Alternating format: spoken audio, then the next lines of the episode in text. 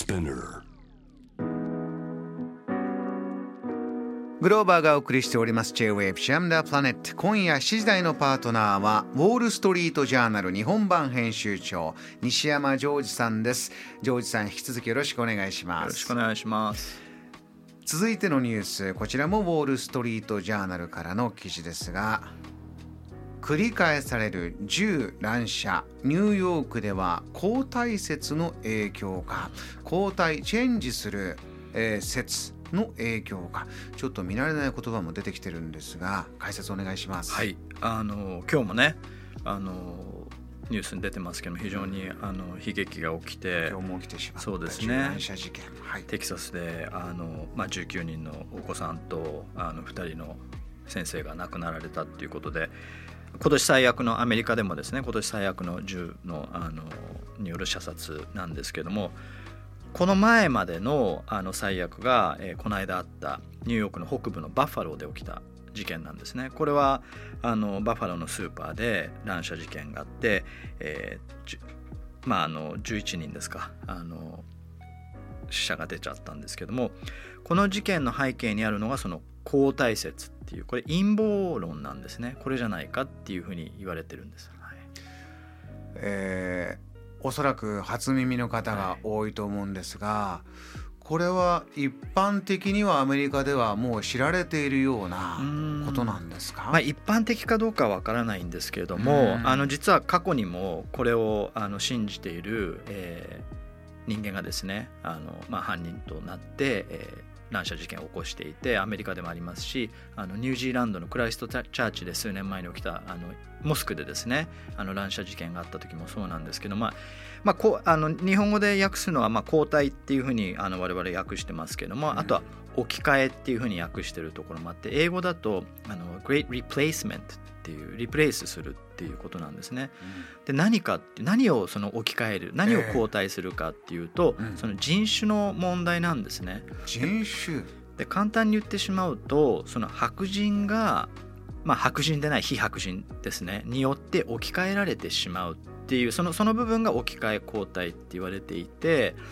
あのまあ単純にアメリカで言うとあのアメリカのそのあの国勢調査をやる当局がですね、えっと、2045年だったと思うんですけどまでにそのヒスパニックを、えー除く白人とその非白人の割合が入れ替わると。つまり非白人が、えーマジョリティになるっていうふうに言われてるんですけど。つまりその自然の流れで交代するんですけどこの陰謀論は何かっていうと、そのあえてそのいいわゆるエリートだったり政府だったりその権力にいる人間がそれをすその促していると。そういう陰謀説なんですねだからそれにそれを止めなきゃいけないっていうこう思想思い込みを持った人たち人間がこういうあのこういう、えー事件を起こしているという見方なんですね。あのーこういったものはジョージさんこのウォール・ストリート・ジャーナルの中では、えー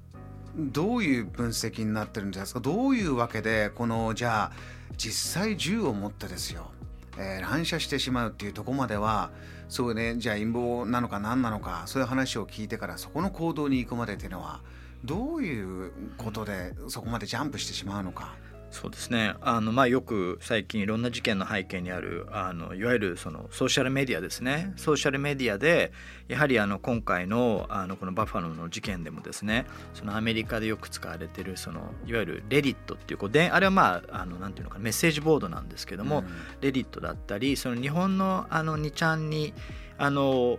のこうなんていうんですかね。アメリカ版と言われてる4ちゃんってあるんですけど 4, 4チャンネルって書く。そこでもですねやっぱりこういう要はその規制が緩い、まあ、ソーシャルメディアでこういう陰謀論とか陰謀説っていうのがこう語り合われてですねそこにのめり込んでいく、まああのまあ、若者が多いんですけどもいるっていうことですね。あのー一方で、えー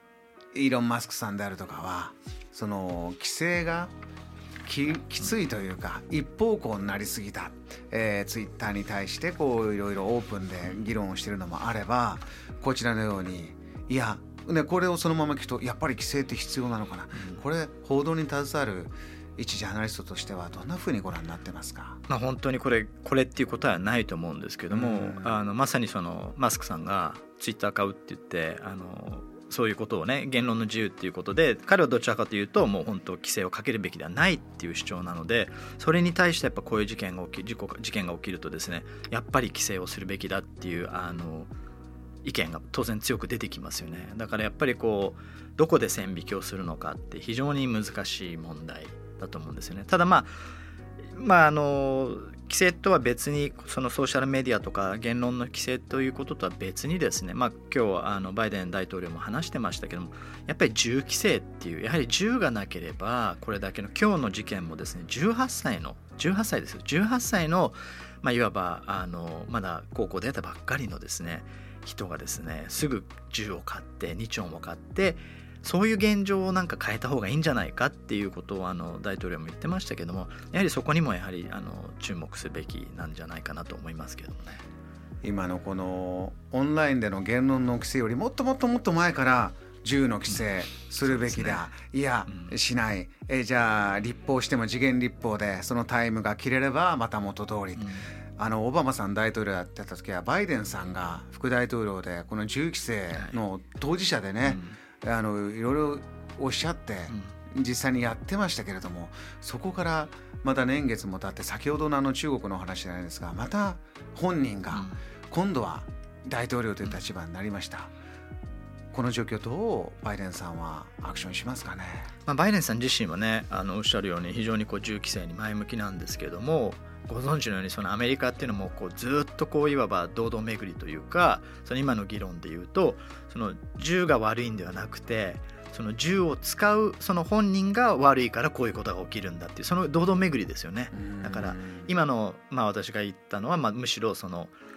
使う人のいろんなそういう思想を規制するよりもその銃そのものを規制した方がいいんじゃないかっていう側の意見でしたけどそれに対して反対がまあその全米ライフル協会という非常に強力なその圧力団体その政治家に対しても献金を多額な献金をしてものすごくワシントンでも影響力を持っている。で特に今年は中間選挙もありますし、えー、やっぱり政治に絡んでるんですけどやはりそこの力も票いわゆるまあ票ですよね。無視できないっていうことで延々とこの議論があの堂々巡りが行われていてその間にこうやって悲劇が起きるっていうこれがアメリカのまあ現状で非常にあの残念なことなんですけれども。ジョージさん今年は中間選挙もありますが今までも中間選挙大統領選挙を繰り返してきた中でこの問題に対しては有権者の方たちでも意見は割れてるからこそこうスイングするということなんですか、そうですね。おっしゃる通りですね。ですからそのまあ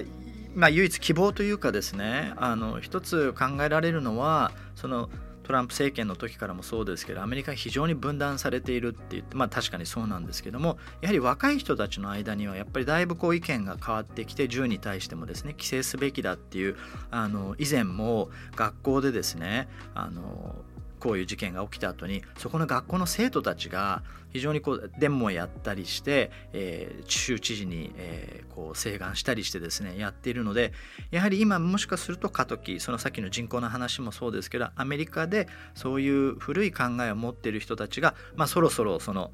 まあ退場する時期になってきて若い人が出てきててその今まあちょうどこうなんていうんですかねこう入れ替わる時だっていう見方もできるので違う意見の人たちが出てくるともしかすると変わるかもしれないって見方もできるかなと思いますけど。JAM The Planet